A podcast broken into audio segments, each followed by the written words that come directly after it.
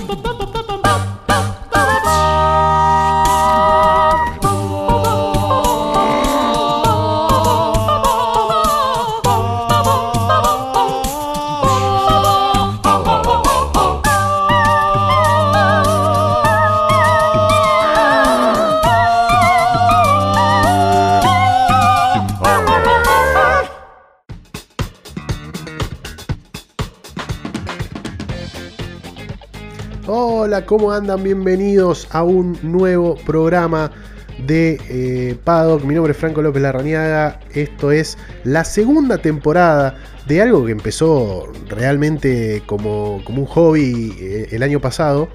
Y, y creímos que, que- era necesario seguir estando, seguir estando con ustedes, eh, seguir llevándoles eh, algo de información sobre la Fórmula 1, hablar un poquito eh, de, la Fórmula 1.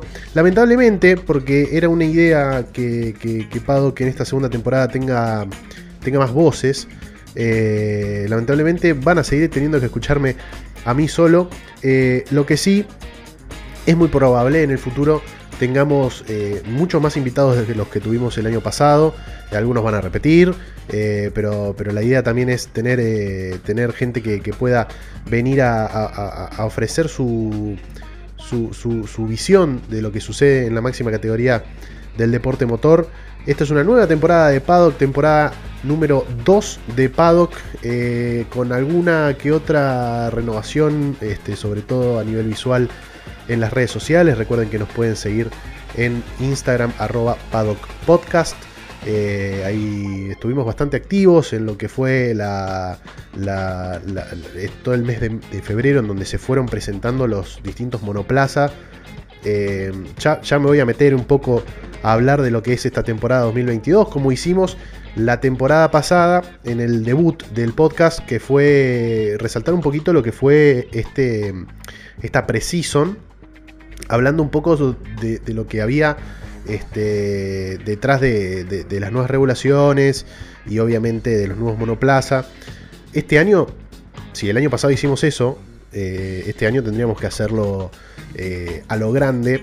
No nos vamos a meter igualmente en, hablar eh, cuestiones hipertécnicas de, de lo que sucede con este, con este año y, y- y esta nueva temporada de la Fórmula 1. Como bien sabrán, los que siguen la Fórmula 1 de manera activa en las redes sociales, en las distintas plataformas, eh, los que van a estar seguramente viendo la carrera este fin de semana en Bahrein y los que estuvieron pendientes de lo que fue la, la pretemporada, tanto en Barcelona como en mismo el circuito de Sakir, eh, se habrán dado cuenta, eh, y obviamente los, los más fanáticos se habrán dado cuenta el año pasado cuando esto fue anunciado, el cambio rotundo del diseño de los monoplaza para esta temporada 2022, que no solo viene de la mano del diseño de los monoplaza eh, en sí, sino que a través de ese diseño, este, o mejor dicho, gracias al cambio de las regulaciones y, el cambio de, ciertas partes del reglamento eh,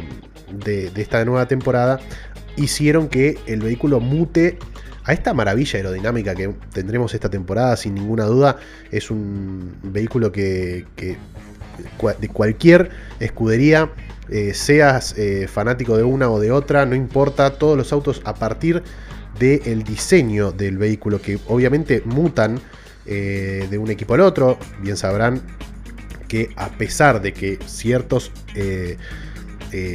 reglajes tienen que estar presentes en todos los vehículos de, de- de la Fórmula 1, cada equipo diseña en medida de lo que, lo que puede cambiar, ¿no? Obviamente, de lo que está dentro de la ley, sus propios monoplazas y obviamente cada uno tiene sus, sus pequeñitas cosas dentro del reglamento, pero eh, distintas a otros equipos, sin importar estas pequeñeces que presentan en los chasis eh, y, en las carrocerías los, vehículos para esta temporada, todos son hermosos, por lo menos para mi, eh, para mi, para mi, ojo.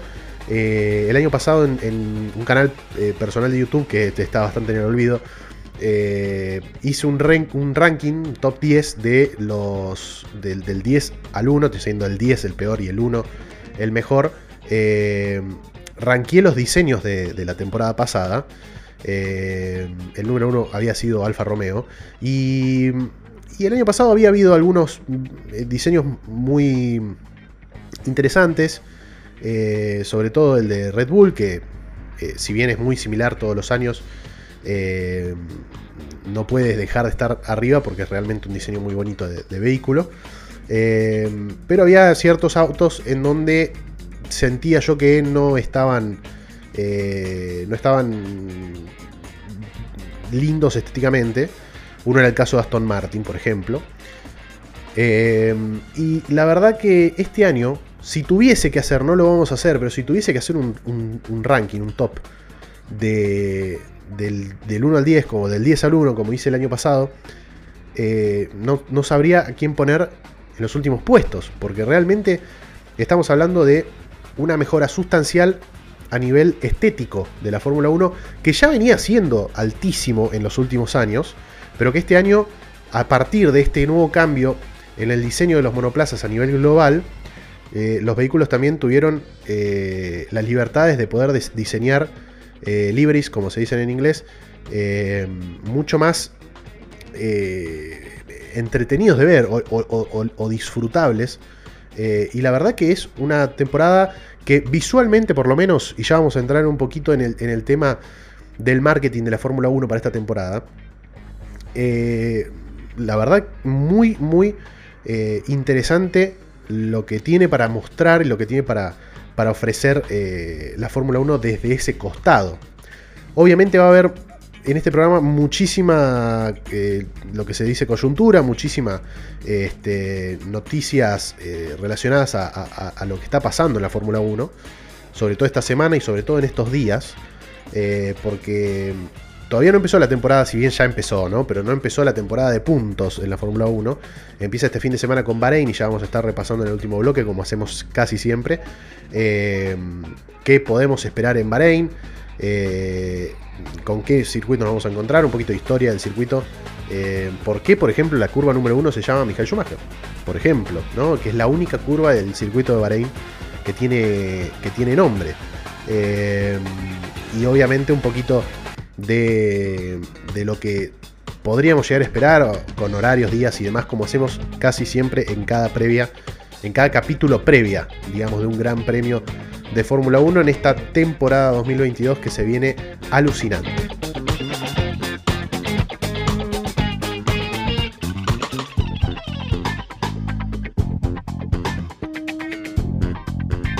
Bueno, mencionamos que es eh, que hay que, repasar ciertas cuestiones vinculadas a lo, visual que tiene la Fórmula 1, que sabemos que cada año se va mejorando eh, día a día, año a año, eh, mucho más de, lo que es la temporada anterior. Eh, sobre todo a nivel estético, como, como hemos resaltado recientemente. Y no solo este año cambia el diseño de los monoplazas, cambia obviamente los diseños de, eh, visuales de color de, cada uno de los equipos. Eh, no solo tenemos eh, ciertas cuestiones en el paddock que, también van a, van a mutar para, digamos, un beneficio marketinero de la Fórmula 1. No solo también hay una movida detrás de, las redes sociales y, de todo el, sistema de difusión y comunicación de la Fórmula 1, sino que también, y justamente me agarro de esto último, eh, tendremos esta temporada y se van a dar cuenta a partir de mañana, algunas emisoras lo harán eh, en las prácticas, mañana viernes, eh, pero a partir del sábado, bien, antes del comienzo de la prueba de clasificación y obviamente en la previa de la carrera, van a ver una nueva intro de la Fórmula 1 con el mismo tema de siempre, Este tema que a los fanáticos de la Fórmula 1 cada vez que suena eh, se nos eriza la piel, eh, algunos nos ponemos a bailar, de hecho en esta, en esta semana, sobre todo el lunes, el día de, principio de semana, se, se, viralizó un video de varias, varios clips de pilotos actualmente en la Fórmula 1 fuera de contexto, bailando, eh, tanto en el paddock, en sus casas, eh, en cualquier lado, digamos. Y de fondo estaba el tema de la Fórmula 1 eh, y, la leyenda del video decía todos nosotros esta semana antes de que empiece la primera carrera del año y es la realidad, ese tema realmente ha sido un éxito y es, es un éxito como, como marca eh, musical de la Fórmula 1, pero la imagen, el video en sí, además del audio, eh, que el audio, repito, sigue siendo el mismo, es completamente nuevo. Y uno dirá, bueno, casi siempre que hay un cambio en, eh, en el lineup en general, ¿no? Si hay un piloto al menos que, que se suma o un piloto que se va, en relación a la temporada anterior, va a haber que hacer un video nuevo porque generalmente son los pilotos apareciendo, ¿no? El video de la intro. A lo que uno puede decir, sí, claro, esto sucede siempre, pero eh, el concepto del video es muy diferente. Si no lo pudieron ver, está en las redes de la Fórmula 1 ya subida, pero si se quieren llevar una sorpresa y una grata, eh, déjenme hacer un juicio de valor ahí porque realmente me gustó muchísimo. Eh, lo, van a mirar a partir del sábado o, mismo del domingo, si es que alguno se perdió eh, el inicio de la clasificación el, día sábado. Es muy entretenida, es muy, muy Fórmula 1, sigue manteniendo, digamos, el, mismo eh, aspecto que, que, quería transmitir la, intro pasada, que había durado en su formato varios años, obviamente cambiando caras y demás, sobre todo este último año con la inclusión de, los dos pilotos nuevos de Haas, que la vuelta de Fernando Alonso y demás, que obviamente hicieron que, ciertas cosas vayan cambiando, pero la estética era la misma. Este año cambia rotundamente, hay planos más grandes, hay planos, eh, eh, eh, ni diría americanos, ya son planos generales de los pilotos dentro de, de un garage. muy entretenido, muy bien editado, obviamente como siempre nos, tiene acostumbrados la Fórmula 1 a, mostrar su costado eh, más preciso a la hora de, realizar este tipo de, videos y, obviamente de, difusión de, su propia marca. Y la verdad que como para empezar esta sección de, de coyuntura, este, hoy no sé si creo que fue hoy a la mañana, sí, hoy es jueves 17 de marzo a la mañana, eh, tuvimos el agrado de conocer ese, ese detalle. Eh, y la verdad que está muy bueno. Si lo quieren ver, está en la página de, Instagram de, la Fórmula 1, que es arroba F1. Y, ya lo van a poder eh, empezar a apreciar a partir de mañana, viernes, que son las prácticas libres 1 y 2 del Gran Premio de, Bahrein en el circuito de Sakir y obviamente sábado y domingo en la previa tanto a la, clasificación como a la carrera. Tenemos mucha coyuntura, realmente mucha. Tenemos que elegir algunas, porque si no vamos a estar haciendo un programa de más de una hora, que no es la idea. Pero tengo cuatro datos que quiero repasar con ustedes. Eh, datos, eh, noticias mejor dicho, más que datos. Eh, porque hay ciertas cuestiones que, han sucedido en esta última, en esta última semana de la Fórmula 1. Eh, se, se picó, si se quiere, podríamos decirlo de esa manera, eh, la relación entre Haas y, sus financistas rusos. Eso no es nuevo, pero sigue la novela. Y la novela tiene como beligerantes, si se quiere, ya aprovechando lamentablemente la terminología de guerra. Eh, de un lado está Gunther Steiner, Shin Haas y toda la comitiva de Haas. Y del otro lado está Uralkali, Dimitri y eh, Nikita Mazepin. ¿no? Eh, es una cuestión eh, de común conocimiento para algún desprevenido, Haas iba a seguir contando con los servicios de los dos pilotos jóvenes que hicieron su estreno en la Fórmula 1 con este equipo el año pasado. Tanto Mick Schumacher como Nikita Mazepin iban a correr en Haas esta temporada. Mick Schumacher, para los fanáticos, quédense tranquilos, va a estar eh, representando a su país y a, esta escudería estadounidense en la temporada 2022. Pero obviamente el tema, a raíz de lo que es y lo que fue y lo que va a seguir siendo lamentablemente durante un tiempo, ojalá que lo menos posible, este, esta invasión eh, de las tropas rusas a, Ucrania, el mundo del deporte, le ha hecho un vacío eh, a todas las organizaciones eh, rusas que están metidas en el deporte. Y obviamente eh, la empresa de agroquímicos Uralkali, que es una empresa obviamente dirigida por Dmitry Mazepin, el, el, el, padre de Nikita Mazepin, y uno de, de las personas más allegadas, según lo que cuentan, a el gobierno de, Vladimir Putin. Eh, lamentablemente entraron en todo este. No, no, no, no, no pudieron quedar exentos ¿no? de, de, todo este tema. Haas encima, y esto ya es para, para ponerse a hablar, eh, para invitar a alguien y, ponerse a dialogar de esto. Eh, si está bien, si no está bien y demás, cosas que no vienen al caso ahora.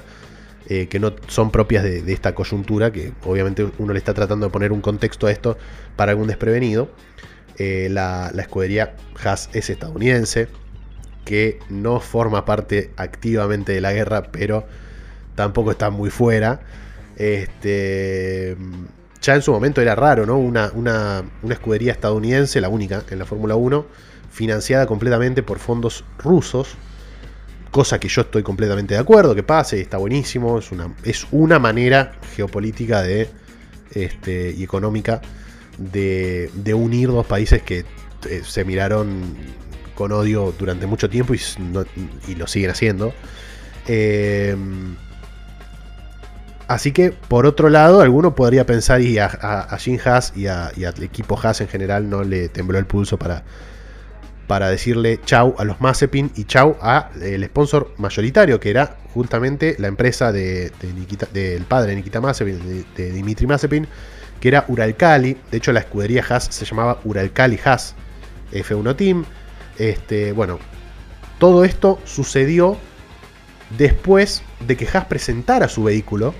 Haas fue el primer equipo en presentar vehículo en febrero y lo presentó obviamente con eh, con un diseño muy similar al, año pasado. Generalmente el equipo que presenta un diseño de monoplaza primero, o entre los primeros, eh, en, el mes de febrero, que es justamente el mes de presentación de los libres, eh, cambia muy poquito el diseño. ¿no? Lo hizo McLaren el año pasado. Recordemos, McLaren fue el, el, auto, el primer vehículo presentado en la temporada 2021, en febrero de 2021, y presentó un vehículo igual, igual a la temporada anterior. Lo mismo hace Haas. Eh, se presentan rápido porque no hay grandes cambios de un año al otro. Los sponsors más o menos siguen siendo los mismos. Eh, y, no se opta por eh, hacer un, diseño mucho más irreverente o diferente, si se quiere, a, lo que, a lo que venía siendo la temporada anterior.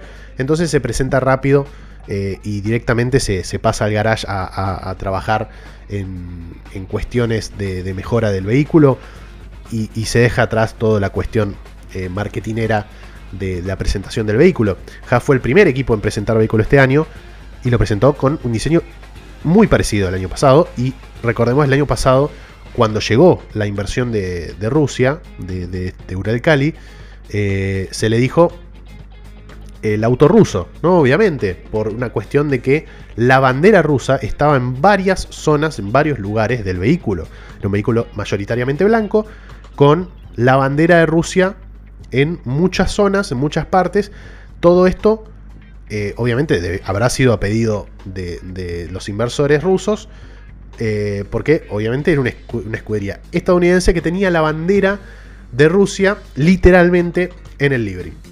Eh, este año presentó un vehículo igual, muy parecido, también con, partes rusas, y después de eso, después de la presentación, como Haas fue el primero en presentar, sucedió todo este conflicto, que terminó con la decisión del equipo Haas de hacer a un lado todo lo referente mediáticamente ¿no? de, Rusia que tiene el equipo, porque yo realmente no sé si hay eh, gente que trabaje en el equipo, en el staff, eh, en los mecánicos, en social media, que sean rusos. Es muy posible, sobre todo teniendo en cuenta esta llegada de la inversión rusa. Eh, pero los que la ligaron son obviamente los, las caras visibles, que fueron Nikita Mazepin, su padre, Dimitri Mazepin, como inversor, y Uralcali, obviamente, que va de la mano con él.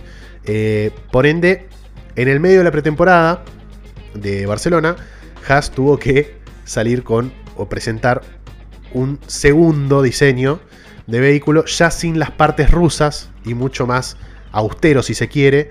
Un vehículo que solamente ahora tiene en su gran mayoría blanco y los bordes rojos. Eh, y todo esto para mencionar justamente lo que, lo que sigue siendo el conflicto entre, entre Haas y, los Mazepin.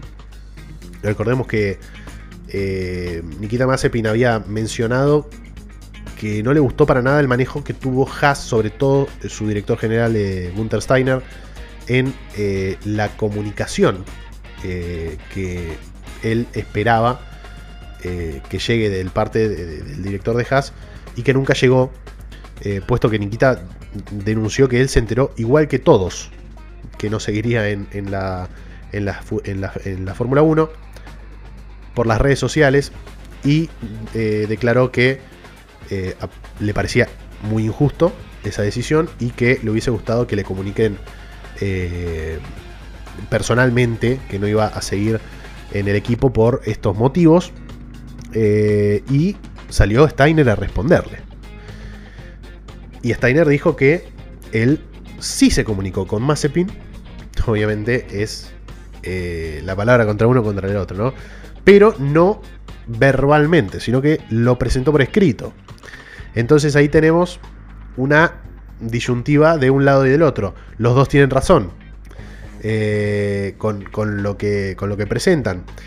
El tema, o uno de los temas también es que Uralcali anunció que iban a emprender acciones legales contra la escudería Haas para que les devolvieran el dinero de la financiación de, para la temporada 2022, porque Uralcali ya había eh, realizado un depósito de fondos muy importantes para la financiación de gran parte de Haas a lo largo de toda la temporada 2022 como socio mayoritario. Y eh, no comenzó la temporada y Uralcali ya deja de ser parte de eh, tanto el monoplaza como de cualquier eh, digamos merchandising o demás deja de formar parte de estar vinculado con el nombre Haas. Entonces ahí tenemos un gran problema. El mismo Guter Steiner dice que lo de, la, lo de la demanda es un caso muy complicado y que seguramente Haas va a perder dinero esto ya dicho por el propio Jim Haas eh, dueño del equipo. Seguramente Haas va a perder dinero en esta, en, esta tangana legal, este, según lo que dice Haas, pero no hay nada de que preocuparse. Eh, dice, el equipo es financieramente estable y no hay que preocuparse, eso es lo más importante para el equipo y para nosotros. Eh, así que Habrá que ver, hay, gente de los dos lados, de los bandos. Hay algunos que lamentablemente no se ponen del lado de Mazepin solamente por ser ruso. Eso también va de, la mano de lo que yo decía antes de, de si es justo o no que la liguen los deportistas en este tipo de, cuestiones, porque Mazepin ya apeló, eh, Mazepin hijo, digo, el peloto Nikita, apeló a cierta nostalgia o cierta decepción eh, ruptura de corazones y emocional, eh, cuestiones emocionales, diciendo que le habían quitado el sueño de toda su vida, de cuando era un niño. Y la verdad es que Mazepin ya tuvo su, su, su, temporada debut en la Fórmula 1. Si hace las cosas bien y, todo sale bien, va a volver a tener una oportunidad en la Fórmula 1. También hay algo que, y ya quiero terminar con este tema, eh, que hay que hacer una, una, mención, es que Nikita Mazepin llega a la Fórmula 1 gracias, en gran parte, en, casi en completa parte, gracias a la inversión de su padre y de la, de la, empresa de su padre, eh, que deciden eh, formar parte de, de Haas a partir de la temporada 2021. Y obviamente como condición, Nikita está corriendo en Fórmula 2, que suban a Nikita Mazepin. Eh, pero la realidad es que en casi ningún momento de la temporada Nikita Mazepin mostró rendimiento suficiente como para ganarse su asiento para la temporada 2021. Esto no es justificativo de que lo hayan rajado, aclaro, y esto eh, tampoco es justificativo eh, para, para que haya habido ciertos manejos aparentes de Haas que no fueron los mejores para con, para con Mazepin. Eh, pero una cosa no quita la otra, ¿no? Eh, en su lugar va a correr Kevin Magnussen, un piloto que ya estuvo en Haas. Lamentablemente para Haas eh, se había ido mal en su momento Kevin Magnussen, pero un piloto que ha sabido mostrar que es rápido, que es, que es agresivo y que puede llegar a tener resultados interesantes. Haas ha tenido una muy buena pretemporada.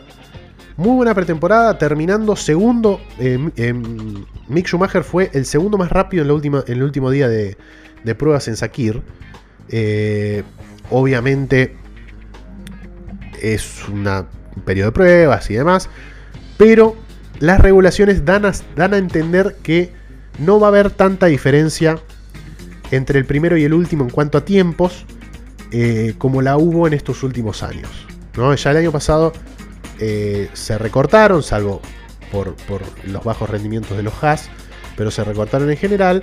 Eh, hubo 9 de 10 equipos puntuando y si no me equivoco 8 equipos que metieron podio, es un montón. si no me fallan los cálculos, solo Alfa Romeo y, y Haas no tuvieron podios el año pasado. Entonces, eh, es importante también hacer esa pequeña salvedad. Eh, ya me, voy a otra porque si no me quedo hablando, pero es para quedarse hablando un rato largo este tema de, los conflictos que, aquejan a, los pilotos, a los, a los deportistas rusos en general. Eh, que ellos, bueno, en su parte personal no, deberían tener nada que ver con, el conflicto y igualmente como decimos acá en Argentina, la, terminan ligando por atrás y lamentablemente eh, les puede llegar a pasar este tipo de cosas. Siendo un poquito de la mano con lo que sucede en, Rusia y en Ucrania en este, en este momento, eh, también se pronunciaron los jefes de equipo de la Fórmula 1 esta semana, sobre todo ayer y hoy, eh, diciendo a la FIA que creen que es necesario debatir de forma urgente el impacto del aumento de la inflación a causa de eh, no tanto la pandemia ya, pero sí eh, por el tema de la, guerra que está aquejando a, la Europa del Este. Recordemos que ya este, para esta temporada la Fórmula 1 había reducido un poco el límite presupuestario para esta temporada de 131 millones y medio de, euros a 127 millones de euros, eh, reduciendo 4 millones y medio el límite presupuestario. Pero claro, ahora los costes de transporte, los costes de electricidad eh, empiezan a ser cada vez mayor.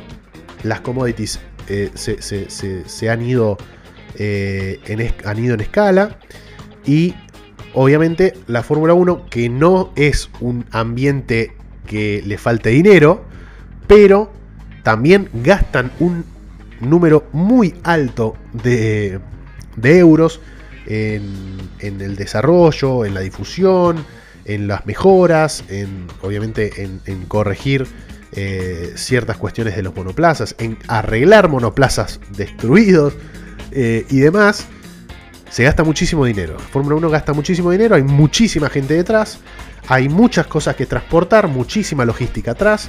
Eh, de Bahrein, por ejemplo, nos vamos a Arabia Saudita, de este fin de semana al otro. Y, 10, y 15 días después vamos a tener el Gran Premio de Australia. Por fin, ya va a llegar el momento para hablar del Gran Premio de Australia.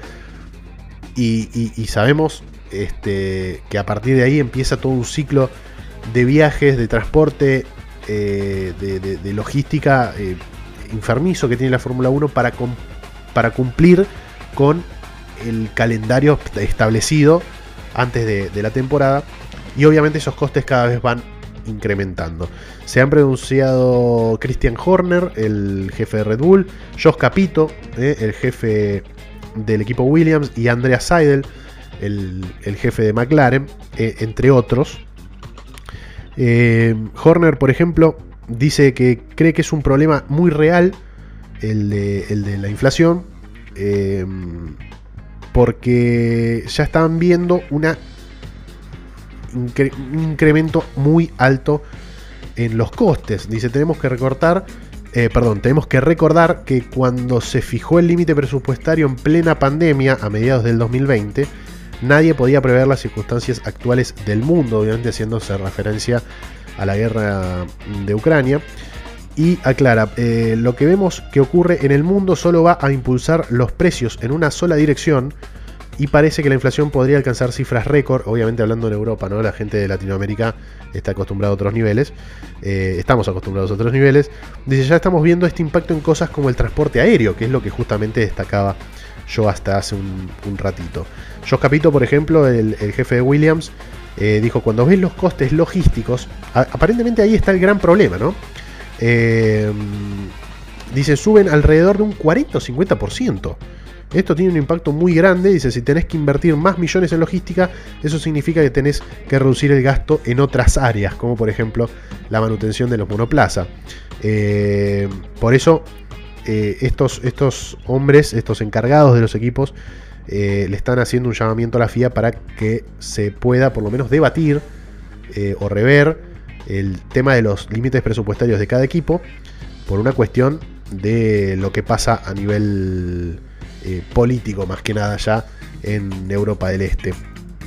Ya metiéndonos un poquito en Fórmula 1, en Fórmula 1 en sí, en, carreras, o, metiéndonos ya en, en toda la vorágine de, qué ventaja saca un equipo, qué, cosa ve el otro, qué denuncia hay de tal cosita que se pone acá, que no se puede hacer, que sí se puede y demás. Bueno, el año pasado fue mucho de Red Bull y, Mercedes, este biribiri. Y ahora Mercedes sigue metido, eh, porque sabemos que Mercedes fue uno de los equipos que más cambió de una tanda de, pruebas, que fue la de, la de Barcelona, con la otra prueba, la siguiente, que fue en Sakir. Eh, cambió prácticamente el monoplaza entero, este, porque había sido bastante pobre para las expectativas de Mercedes eh, su, rendimiento en, Barcelona. Mejoraron sustancialmente a partir de muchos cambios que han realizado en el monoplaza en Sakir. Y si bien Hamilton hizo la de Hamilton, eh, diciendo que, no cree que, Mercedes está para ganar carreras. Yo, soy reticente a creer esto todavía. Sí creo que va a haber una nivelación entre los equipos de mitad de, grilla, eh, sobre todo Ferrari y McLaren, que son los dos más fuertes de, esa, de esa mitad de grilla, con los de arriba. Me parece que sí va a haber una un, cierre de, diferencias, digamos, en los números, para estar más cerca de poder hacer tiempos parecidos a los de Mercedes y Red Bull, los equipos eh, de, mitad de tabla. Eh, pero de ahí a no poder ganar carreras me parece un montón para Mercedes, que es el 8 veces consecutivo campeón de constructores activos. Eh, Hizo un cambio fuerte Mercedes de, una a otra, mejoró en Sakir y obviamente va a ser uno de los animadores, es el último campeón y, va a ser uno de los animadores en, en Sakir y en toda la temporada. Pero en esos cambios que hubo de, una tanda de, prácticas en Barcelona a otra, en Sakir, eh, hubo, algo que despertó la curiosidad de ciertos equipos. Entre ellos, el que salió este, en defensa de todos, el vocero, fue en este caso no Red Bull, fue Ferrari, que le pidió explicaciones a la FIA sobre qué tan legal son estos nuevos retrovisores que instaló Mercedes post pruebas en Cataluña, ¿eh? que los implementó en Sakir, unos eh, retrovisores eh, que están colocados en los pontones laterales del vehículo y que aparentemente, según lo que demanda, no de manera legal, ¿no? Digamos, pero lo que, lo que alega Ferrari es que son retrovisores con un diseño que puede llegar a beneficiar el, la aerodinámica del vehículo de Mercedes. Algo que por reglamento está prohibido. Eh, los, diseños de los retrovisores no pueden o tienen que demostrar no eh, ser incidentes en la aerodinámica del vehículo. Tienen que ser solamente colocados, eh, pueden ser colocados en cualquier lado, pero siempre y cuando no afecte la aerodinámica del vehículo.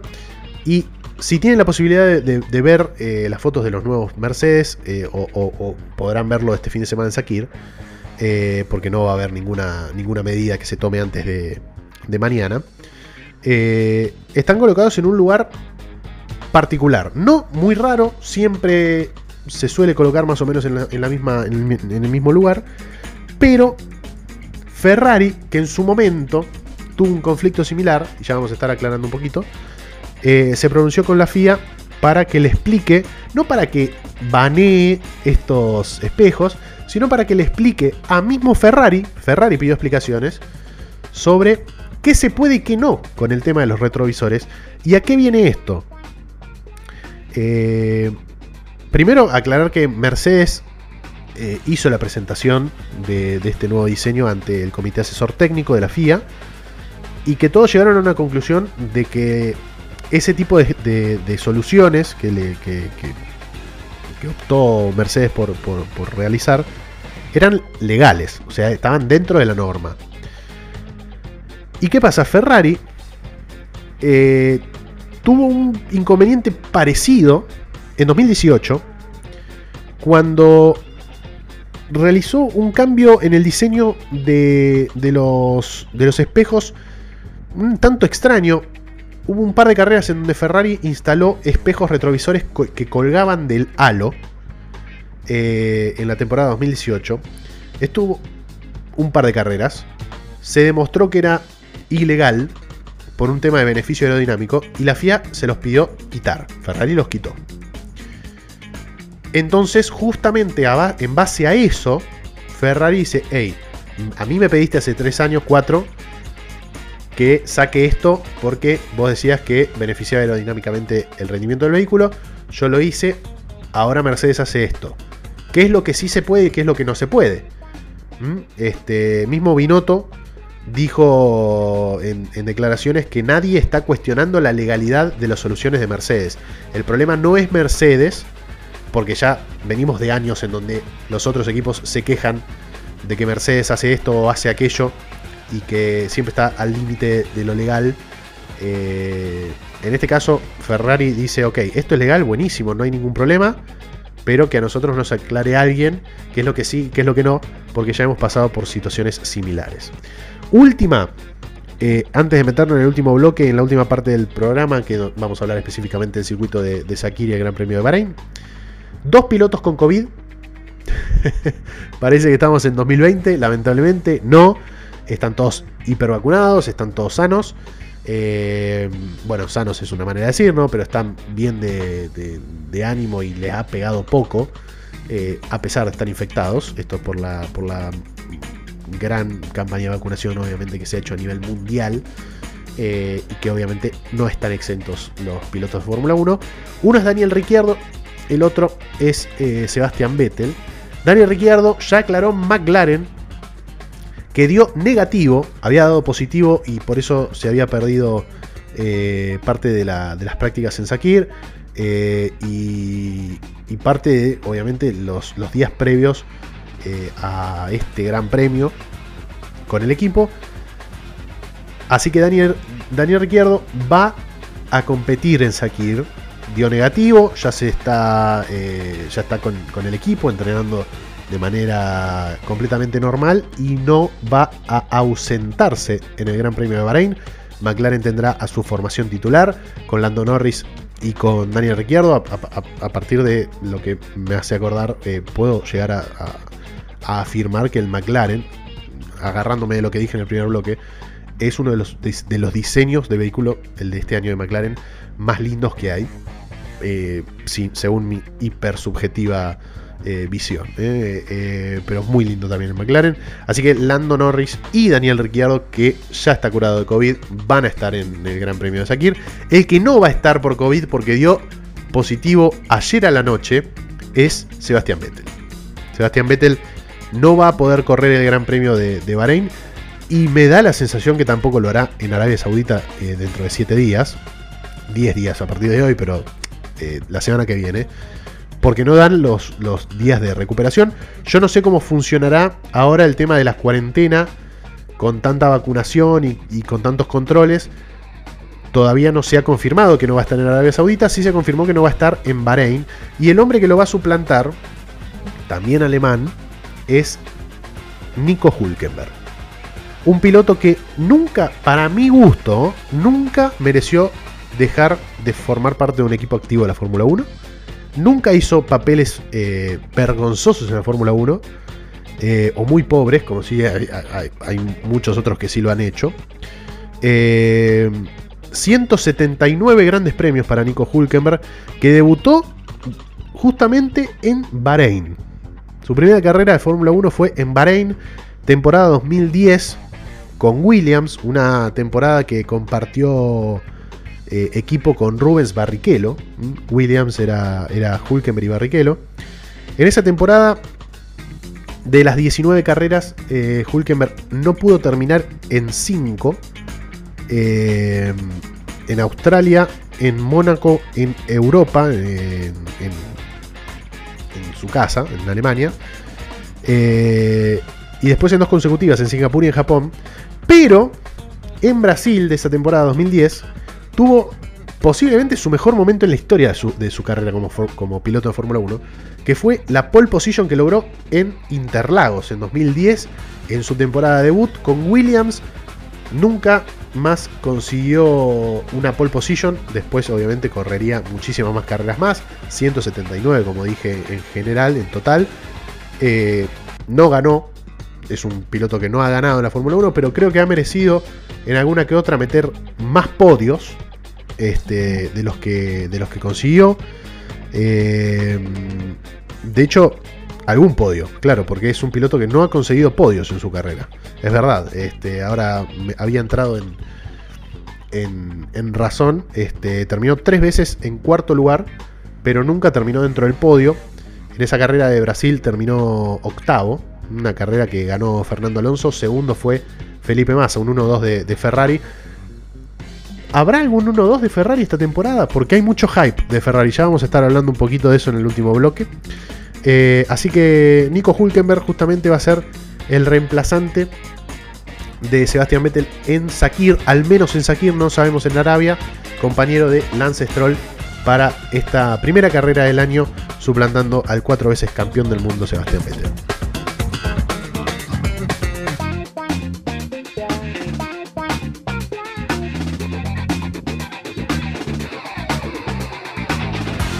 Último bloque de este primer episodio de la segunda temporada de Paddock. No puedo creer que estemos en segunda temporada.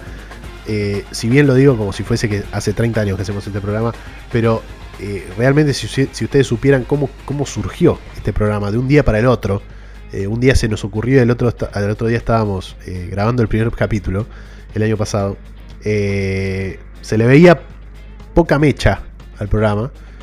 Y la verdad que a pesar de tener una muy reducida comunidad en Instagram este, que nos sigue, ojalá que, eh, que estés escuchando esto por primera vez y digas, ah, mira, no, no, no estaba al tanto, y te metas en Instagram en arroba paddock podcast, paddock con 2D y CK, como, como el paddock de la Fórmula 1, justamente, eh, paddock podcast en Instagram. Eh, lo he dicho, muy reducida, la, nómina de, fans de Paddock, pero eh, que hicieron que, tengamos segunda temporada justamente y con algunas mejoras, cambios en, Instagram, cambios acá mismo en el podcast, eh, con esta música nueva que, tenemos y demás. Así que un formato similar hasta que ustedes recomienden eh, lo contrario. pero bueno, agarrándonos un poco de lo más elogiado que tiene este programa, que tuvo el año pasado este programa, Vamos a hablar del circuito en cuestión que nos vamos a encontrar la próxima, el próximo domingo, en realidad este fin de semana, a partir de mañana viernes, cuando empiecen las, pruebas eh, de las prácticas libres, número 1 y 2, que serán mañana. Eh, no se confundan con el sprint ni nada de eso, esto es un fin de semana puro y duro de Fórmula 1 como siempre. Viernes eh, las dos prácticas libres 1 y 2, el sábado prácticas libres número 3 y la clasificación y el domingo la carrera. Un fin de semana, formato de fin de semana convencional para el arranque de la temporada en el circuito de Bahrein, que es un circuito que tuvo su primer gran premio en el año 2004. 4 de abril de 2004 en Bahrein. Vuelta rápida, pole position y victoria para Michael Schumacher en 2004, su única victoria en el circuito de Bahrein. Eh, en este circuito, por ejemplo, ganó cinco veces, si no me equivoco, sí, cinco veces Hamilton. Eh, ganó cuatro veces Vettel, ganó tres veces Alonso. Y Schumacher ganó una sola vez. Es cierto, eh, se instaló en la Fórmula 1 en el 2004. Desde el 2004 no falta no falta. Sí ha tenido sus variantes, eh, que ya vamos a, destacar, pero el, más insider se, acordará de cada una de ellas. Eh, lo que sí ha tenido eh, muchos ganadores consagrados, solamente un piloto, perdón, dos pilotos ganaron en Sakir del 2004 en adelante que no tienen campeonatos del mundo son Sergio Pérez, que ganó en 2020, bueno, empecé por el de atrás, pero Sergio Pérez ganó en el 2020 en el circuito, en el Outer Layout, en el, en el óvalo de Sakir, eh, aquella carrera recordada por eh, los errores de Mercedes que le costaron la victoria a George Russell, que esperemos para George, para el pobre George, que no pasen tanto esta temporada, donde ya va a estar activamente en Mercedes. Eh, y el primero fue en 2007 y 2008, dos victorias consecutivas de Felipe Massa. Según el gran denominador común de la Fórmula 1 y del hincha de la Fórmula 1 en general, el piloto no campeón del mundo que más mereció ser campeón del mundo. Este Felipe Massa, por lo menos de este último tiempo. Mm, de, ya obviamente con una carrera consumada terminada, ¿no? Eh, no digamos, bueno, eh, le falta ser campeón a este, Checo Pérez. Bueno, todavía no terminó la carrera. Checo Pérez sigue en la Fórmula 1, pero digo, de los que han terminado su carrera y que no han conseguido títulos, uno de los que más este, eh, la gente coincide en que mereció por lo menos un, título fue Felipe Massa, que estuvo a nada de, conseguirlo en su momento. Felipe Massa ganó en 2007 y 2008 y junto con eh, Sergio Pérez, que ganó en 2020 en el circuito eh, corto de Sakir, son los únicos dos pilotos que ganaron en Sakir y que no han conseguido títulos del mundo. Después Schumacher en 2004, Alonso en 2005, 2006 y en 2010. Eh, Jenson Button que ganó en 2009. Sebastian Vettel que ganó en 2012, 2013, 2017 y 2018. Hamilton que ganó en 2014, 2015, 2019, 2020 y 2021. Y eh, Nico Rosberg que ganó en 2016 en su temporada de campeón. El gran premio de este año va a ser en el circuito de toda la vida, en donde se corrieron eh, todos menos dos grandes premios, que es el circuito de este, 5.4 kilómetros, 15 eh, curvas, circuito que aproximadamente les tardará algo así como 3, este, perdón, eh, minuto y medio en dar la vuelta los, los pilotos. Eh, y es un circuito que, y con esto voy de, lo que había dicho justamente al principio del programa, tiene un solo, una sola curva con nombre, que es la curva número 1, que es la curva Michael Schumacher. La única curva que tiene nombre. Y justamente va de la mano con lo que mencioné recientemente, que es el primer ganador de una carrera en Fórmula 1 en el circuito de Bahrein. Por eso el, la primera curva relacionado justamente con el número 1, que es la primera curva, con el número 1, con el llegar primero, con el primero, este, que fue justamente el primer ganador, y con el número 1, que para muchos es Michael Schumacher.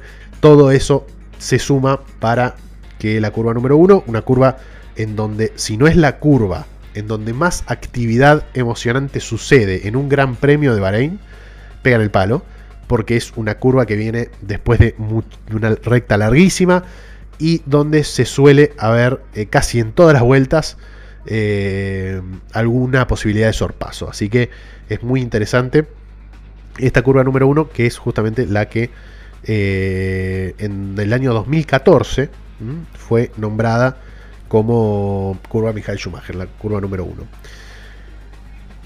Así que vamos a dar la vuelta al circuito de Bahrein, que es algo que este, me han dicho que les gusta mucho que hagamos, eh, así que lo vamos a seguir haciendo esta temporada. Eh, esto de, dar una, una, pequeña vuelta al circuito de Sakir para algún desprevenido o para algún fanático que se acuerde, bueno, vamos dando la vuelta juntos, obviamente el trayecto empieza en la recta principal, la zona de pits está a la derecha de la recta. Eh, se llega a la curva número 1, que es la curva Schumacher, justamente a la derecha, muy cerradita, y después entra en un sector de dos curvas, una a la izquierda y una a la derecha, mucho más abierta. Eh, una especie de zigzag que se va haciendo cada vez más abierto para entrar en la segunda zona de DRS, que es la recta que va de la curva número 3 a la curva número 4, curva 4 en donde tuvimos muchísima acción entre temporadas eh, de 2020 y 2021, con aquella, con aquel, eh, eh, aquella, colisión entre el Red Bull de Verstappen, Checo Pérez y Leclerc, en la carrera en donde Checo Pérez después gana eh, en, el, en, el, circuito eh, ovalado, que no es ovalado, entre comillas, de Bahrein, en aquella curva 4, en donde, por ejemplo, en 2021, en la primera carrera del año, del año pasado, este, Verstappen lo pasa a Hamilton y después tiene que devolver el puesto porque lo pasó por el lado de afuera de la pista, esa curva número 4, que después entra en lo que se llamaría el la zona eh, intrincada, ¿no? La zona trabada del circuito, que es la combinación de curvas 5 a la izquierda, 6 a la derecha, 7 a la izquierda y que terminan en la curva número 8, que es la curva más cerrada del circuito o una de las más cerradas del circuito junto con la 10 que viene a continuación justamente y da inicio a la tercera zona de DRS, que es la recta opuesta que va desde la curva número 10 a la curva número 11, una curva número 11 bien abierta a la izquierda, que se toma casi en velocidad, eh, pero sigue siendo una curva complicada de tomar. Eh, la curva número 11 termina en una curva número 12 que es tan abierta como la 11, pero hacia la derecha, en vez de ser hacia la izquierda, y es ciega. Eh, y rápidamente a la salida de la 12 está la curva número 13, que para muchos es la curva más importante del Gran Premio de, de Bahrein, porque te da inicio eh, o te da impulso para entrar en la última recta del circuito, un circuito con cuatro rectas, eh, no hay muchos en la Fórmula 1 con, estas cualidades.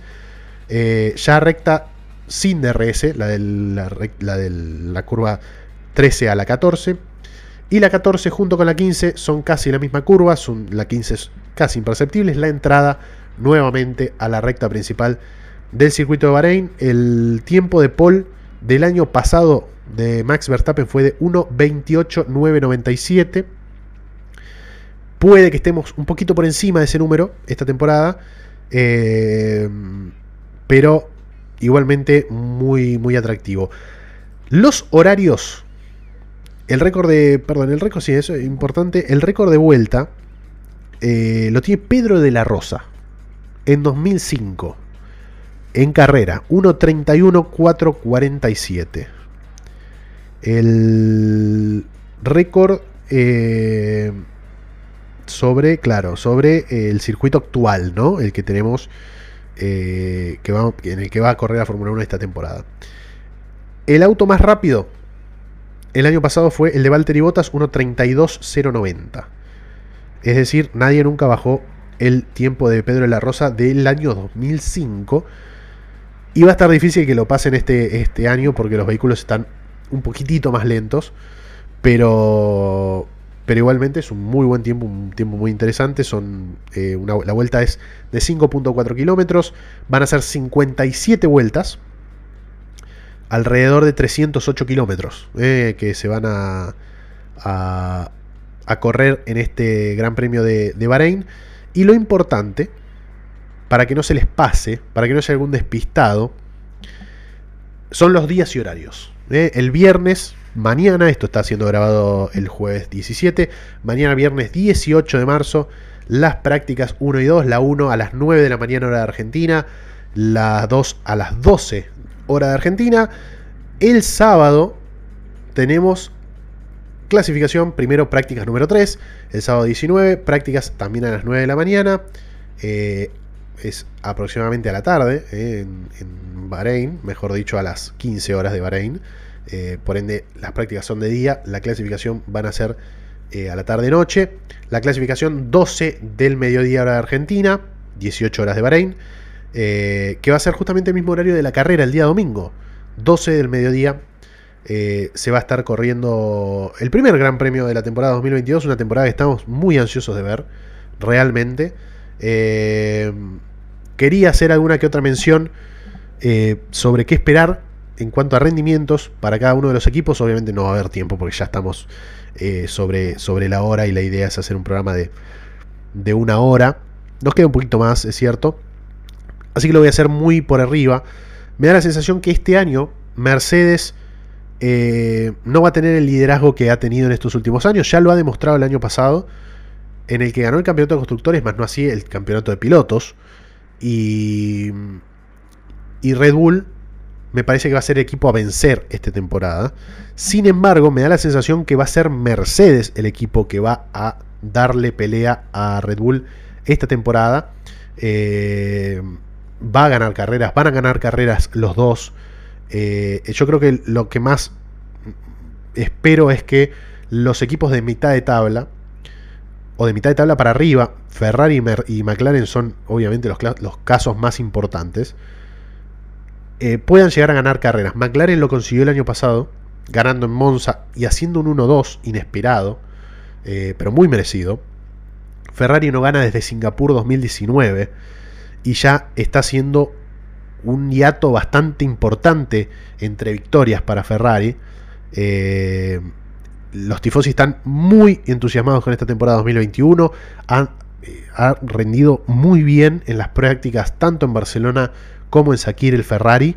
Eh, y, Carlos Sainz, y tanto Carlos Sainz como Charles Leclerc han mencionado la palabra victorias. Que eso ya le eh, le emociona muchísimo al, Tifosi. Yo creo que Ferrari y McLaren van a ganar carreras esta temporada. Y me da la sensación que los otros equipos de mitad de tabla, Alpine, eh, que está haciendo un plan, el plan literal, este, está armando una estrategia muy fuerte para las próximas temporadas, muy fuerte. Eh, y lo propio Alfa Tauri. Alpine y Alfa Tauri van a estar también, no sé si peleando por ganar carreras ya, pero sí va a haber alguna que otra carrera que van a pelear el podio y posiblemente metan algún podio también. Creo que Aston Martin tiene que mostrar muchísimas mejorías con respecto a lo que fue el año pasado, pero también está en el mismo, en el mismo camino. Y los de atrás, eh, Alfa Romeo, Williams y Haas, yo creo que no van a estar tan en discordancia con el resto de las escuderías. Eh, y me da la sensación que van a sumar este año, ojalá, porque le haría muy bien a la Fórmula 1, todas las escuderías van a sumar puntos. Esta fue mi ball prediction cuando terminó la temporada pasada, con amigos, así que la puedo decir ahora porque no empezó todavía la temporada. Una de mi ball prediction más eh, irrisorias capaz para algunos, pero eh, yo todavía confío. Y más, lamentablemente, ahora que no está Nikita Mazepin, es que Haas va a sumar puntos esta temporada, al menos en una carrera. Eh, el año pasado decir esto era una locura porque prácticamente era imposible. Este, con los rendimientos que habían mostrado. Pero esta temporada me da la sensación que Haas está mejor. Obviamente esto lo había dicho en su momento el año pasado, antes de todo el conflicto este de Uralcali. Y hoy en día, lamentablemente, eh, todo este conflicto me está un poco dando la mano con esta teoría que estoy tirando y que lo dije el año, el año, pasado, a fin de año, con, mis amigos, y que lo puedo decir en este podcast porque todavía no empezó y porque es mi podcast. Así que este, ahí está una de, mis muy vagas reflexiones eh, de cara a lo que va a ser esta nueva temporada de la Fórmula 1. Ojalá que sea una temporada con mm, victorias de varios equipos distintos, que haya podios de varios equipos distintos, que haya emociones fuertes. Eh, no midamos la, la Fórmula 1 de esta temporada con la misma vara que medimos el año pasado, porque el año pasado pasaron muchísimas cosas eh, que va a ser difícil que se repita durante mucho tiempo. Pero esta temporada de la Fórmula 1 realmente siento que va a quedar en el recuerdo porque hay muchísimo hype previo a lo que, lo que sea esta, esta temporada de la Fórmula 1. Mucha gente quiere ver qué pasa, cómo son estos monoplazas, eh, qué pasa con estas nuevas regulaciones que aparentemente hacen que dé un giro todo lo que se venía viendo en cuanto a los órdenes de la grilla de cada uno de los equipos. Eh, potenció a los del medio, potenció a los de abajo, eh, le sacó un poco de poder a los de arriba, no sabremos.